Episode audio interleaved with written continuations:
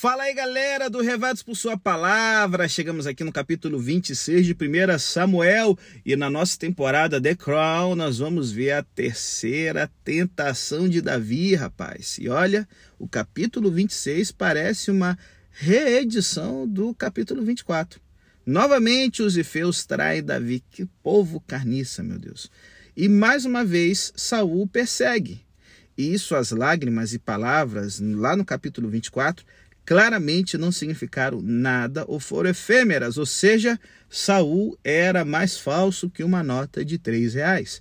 E Davi então se vê novamente na posição de matar Saul sem completar a ação, enquanto Saul expressa certo grau de remorso.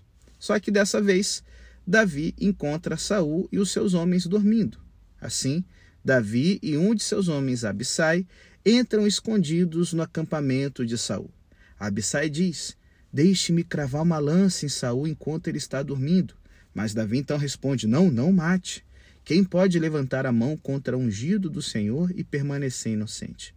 Gente, Davi imagina diversos cenários para o futuro de Saul: uma morte prematura, uma morte natural ou uma morte em batalha. Deus tem muitas opções para alcançar seus propósitos e fazer justiça. Não cabe a Abissai ou a Davi escolher a opção e buscar forçar a mão de Deus. E, gente, eu vou te ser sincero, muitas vezes eu me vejo em oração sugerindo a Deus como ele poderia ou até mesmo deveria ou precisaria agir. Mas ele tem opções que nem cabem na imaginação e ele sabe qual é a melhor para realizar os seus propósitos, que inclui o meu bem como seu filho, já que Romanos 8, 28 me tem essa promessa, né? No final, as coisas vão cooperar para o bem daqueles que amam a Deus, todas elas. Gente, o que importa é a fé de Davi em que o Senhor estabelecerá seu reino. Mais uma vez, Davi tem a chance de pular aquele acontecimento doloroso e ir diretamente até seu reinado. Mas esse não é o caminho de Deus e assim não será o de Davi. Ao invés disso, Davi simplesmente pega a jarra de água e a lança de Saul, talvez porque elas representem a capacidade de Saul de se sustentar e se proteger. Ele simbolicamente desarma Saul. Dessa vez, Davi se dirige a Abner, o comandante do exército de Saul, que deveria ter protegido seu chefe.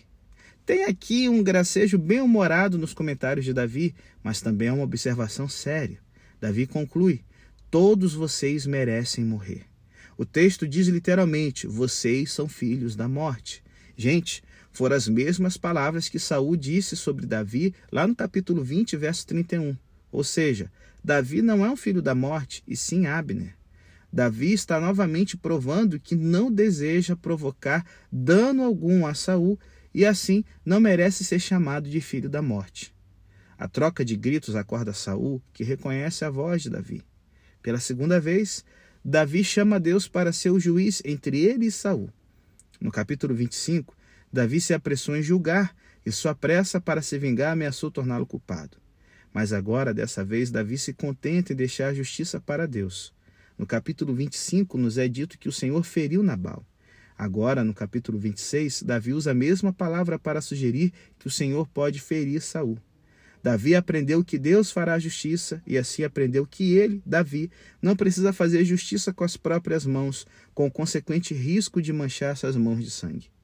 Isso não significa que Davi é indiferente à justiça, gente, não. Os salmos clamam a Deus por justiça com uma paixão que às vezes desconcerta a nossa sensibilidade. Mas Davi se recusa a pular para o juízo. Ele se contenta em deixar Deus ser o juiz. E é o que Paulo né, recomenda também ao Novo Testamento para aqueles que estão em Cristo. Amados, nunca procurem vingar-se, mas deixem com Deus a ira, pois está escrito: A mim pertence a vingança e eu retribuirei, diz o Senhor. É o que está lá em Romanos 12 um cristão sabe que Deus fará a justiça. A justiça de Deus foi vista na cruz, e o fato de que o juízo de Deus está vindo foi demonstrado na ressurreição.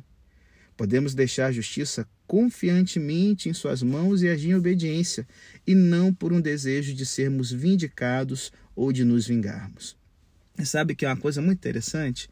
Os Salmos, Davi bota todos os sentimentos dele na oração. Ele pede que Deus destrua Saul, que Deus elimine Saul. Ele está ali xarope. Davi não é um homem com sangue de barata. Ele está botando para fora aquilo que está angustiando ele. É justamente por isso que ele consegue segurar a mão e não matar Davi. É, Saul, desculpa. Davi consegue segurar a onda e não matar Saul porque ele aprendeu a colocar suas emoções na mão de Deus através da oração. E esse muitas vezes é o nosso problema. A gente não coloca nossas emoções através da oração na mão de Deus e aí queremos resolver do nosso jeito. E aí, gente, no capítulo 26, Saul novamente está arrependido e dá sua bênção a Davi, admitindo: Tenho agido como um tolo. Ei, Nabal significa tolo. Ele é um tolo como Nabal. Saul é Nabal e Nabal é Saul, mas não Davi. Ele é o homem que poderia ter matado Saul com a sua própria lança, mas sabe que Deus deseja a justiça e a fidelidade. E ele confia em Deus para valorizar sua vida e livrá-lo de toda angústia. Olha, gente, que louco, né? Três vezes no deserto Davi foi provado. Toda vez a pergunta foi: Davi se tornará um tolo que conquista seu reino por meio de derramamento de sangue? E toda vez, embora na segunda foi por um pouquinho, dois dedos faltando, a resposta foi não.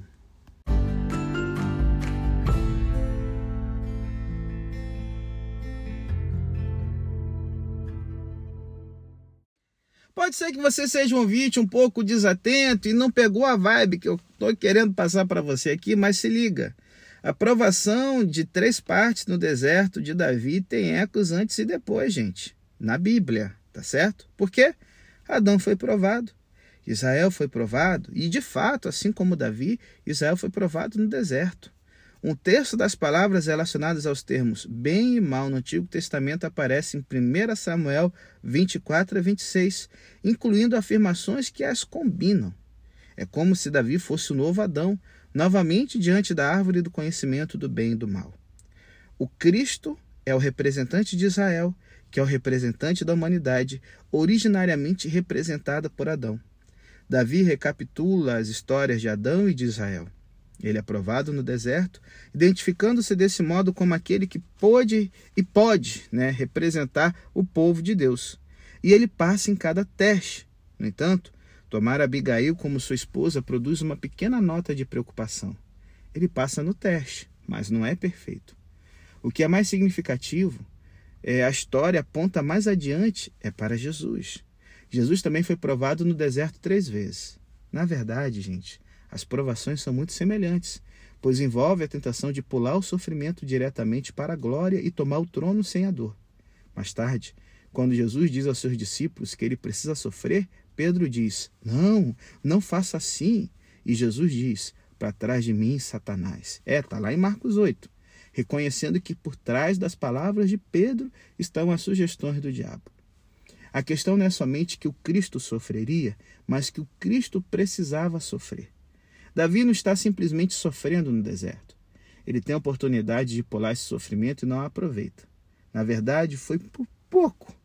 Ele se apodera do reino, mesmo que só simbolicamente, cortando o manto de Saul. Precisa da intervenção de Abigail para evitar chegar ao trono com sangue nas mãos mas de um modo ou de outro, ele se recusa a apertar o botão avançar. Assim, aponta para Jesus e os sofrimentos de Jesus. A tentação de Davi era tornar-se um tolo que se apodera do reino com derramamento de sangue. Jesus resiste a essa tentação. Ele chega ao seu reino por meio de derramamento de sangue, sim, mas o sangue que ele derramou foi o seu próprio. Se Jesus tivesse pulado diretamente para o reino, como? Diferentemente de Davi, ele tinha todo o direito de fazer, pois eram suas todas as credenciais e todo o poder. Seu reino teria sido apenas mais notícias para nós. A vinda do reino de Deus significa derramamento de sangue para todos os que são rebeldes contra o reino. E isso inclui toda a humanidade, meu querido, você e eu. Mas quando o rei veio, ele veio primeiro para morrer no lugar de rebeldes.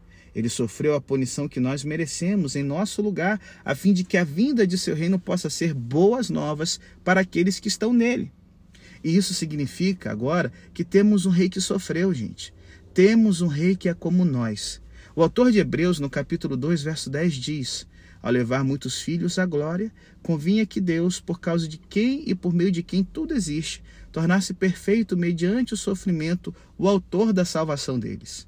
Isso não significa que Jesus tinha defeitos e precisou ser purificado e corrigido, não. Isso significa que ele precisava ser capacitado ou qualificado para ser nosso Salvador. Ele precisava saber como era ser humano, ser um de nós. E, gente, isso é realmente importante. Jesus não foi diretamente para a sua coroação. Para ser nosso Salvador, ele nem mesmo poderia ir diretamente de seu batismo para a cruz. Ele precisou experimentar problemas e dor a fim de que pudesse ter empatia conosco em nossos problemas e nossa dor. Nós adoramos a Jesus, isso é certo. Ele é o nosso Rei e nosso Deus. Mas há o risco de acabarmos considerando o não humano ou super-humano, como se ele tivesse flutuado ao longo de seus anos na Terra, indiferente aos tipos de tensões e questões que enfrentamos todo dia. Não, amigo. Jesus é tão humano quanto você. Eu lembro de uma vez ter conversado com um amigo que desabafou. Ai, cara, eu só queria alguém que entendesse o que eu estou passando. E aí então respondi: Jesus entende. E meu amigo então rebateu: Não, não, não, ele não conta. Foi diferente para ele. Ei, peraí, isso não é verdade. Não foi diferente para Jesus. Ele era verdadeiramente humano. Passou por problemas reais e sofrimento real. Foi desprezado e rejeitado. Ele não foi compreendido e sofreu traição. Teve fome e se sentiu sozinho. Foi ridicularizado e torturado.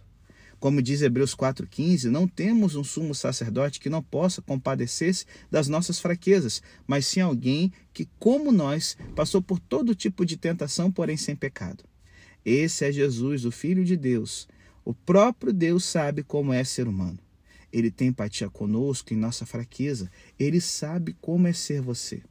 E você poderia argumentar: ah, isso foi há dois mil anos, agora Jesus está exaltado no céu. Ei, se liga.